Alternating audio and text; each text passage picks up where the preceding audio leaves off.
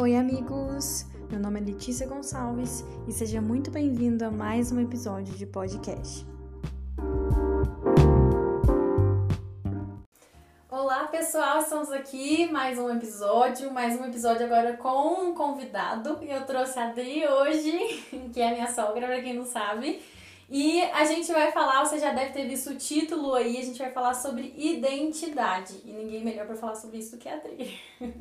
Eu queria começar então, eu queria que a Adri se apresentasse, falasse um pouquinho dela, quem que ela é e tudo. Olá, pessoal. Então, eu sou a Adri. É. Eu sou a esposa do Sirdinei, a sogra da Letícia, a mãe do Richard. É, a gente tá ali na imersão né, com aquele trabalho do Senhor. Uhum. E ali a gente tem estudado junto, a gente tem crescido junto. Isso. E é isso. e é isso. A Adri também é formada, né? Ah, sim. Várias coisas. Sou formada em pedagogia, sou formada em história, uhum. né? E daqui a um tempo eu vou me formar em, em psicologia, de tanto que eu tô é, estudando esse tema. É verdade. É, e para quem não sabe, por que, que a gente tá falando sobre esse tema? Porque a Adri, o ano passado foi o ano da cura na nossa igreja. E aí a gente começou a estudar, né, várias coisas, e a Adri começou a estudar bastante, se aprofundar, né, no tema, e trouxe o curso para nossa igreja e para fora também, porque não é só para a igreja, que é o Identidade Curada, né? E aí eu queria é, perguntar para você, Adri, como que surgiu esse desejo, assim, de começar a estudar sobre esse assunto, e aí então montar o curso, da onde que veio isso? É, na verdade, assim, eu nunca tive um desejo de trabalhar com mulheres e nem de trabalhar é, com a questão da cura emocional, uhum. né?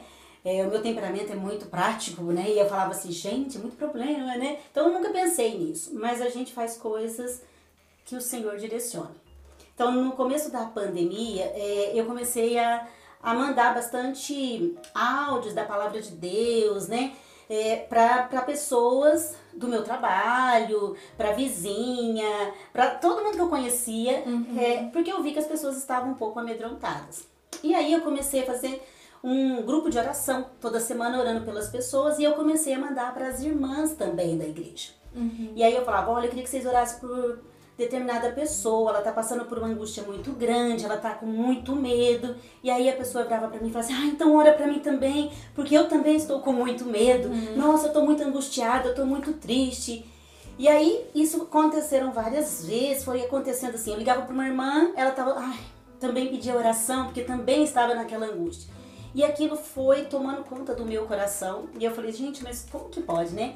No momento em que é, a igreja precisa estar forte para acudir as pessoas que estão fracas.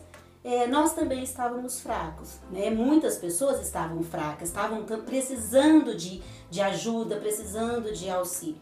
E eu levei isso diante do Senhor, né? Como fazer, o que fazer, né? E o Senhor foi me direcionando cursos, formações, uhum. e eu fui estudando. E aí eu comecei com os devocionais, né? Mandar áudios, vídeos para as pessoas, é, nesse intuito de é, ajudar, ajudar o emocional. E depois de ter feito vários cursos, que o primeiro ano da pandemia eu estudei, estudei, estudei e mandei os devocionais.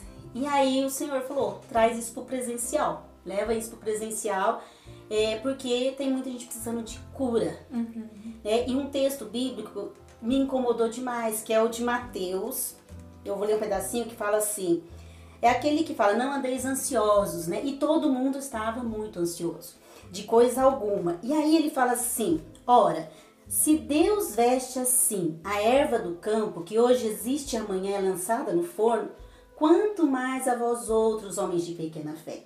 Portanto, não inquieteis, dizendo que comeremos, que beberemos ou com que nos vestiremos porque são os gentios que procuram todas estas coisas, pois vosso Pai Celeste sabe que necessitais de todas elas. E esse versículo ficava martelando na minha mente, né? São os gentios, uhum. são os gentios, são os gentios que não entenderam ainda, né? Aquele que ainda não tem Jesus como Salvador, que não entendeu que ele tem um Pai que cuida de todas as coisas. E foi onde o Senhor falou: precisa tratar a identidade.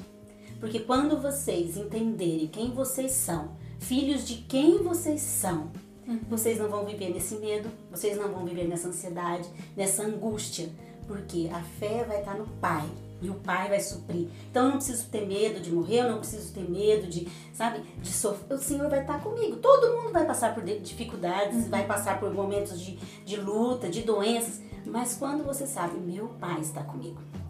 E a primeira cura ele operou foi em mim, né? Mostrando a questão da identidade, mostrando que eu não precisava temer, porque ele estava comigo. Uhum. E isso mudou totalmente mudou a minha vida, mudou a minha visão de Deus, mudou a minha visão a meu respeito. Né? E aí eu pensei, gente, se Deus está transformando tão grandemente o meu coração, Ele pode fazer isso com outras pessoas. E foi onde eu propus o curso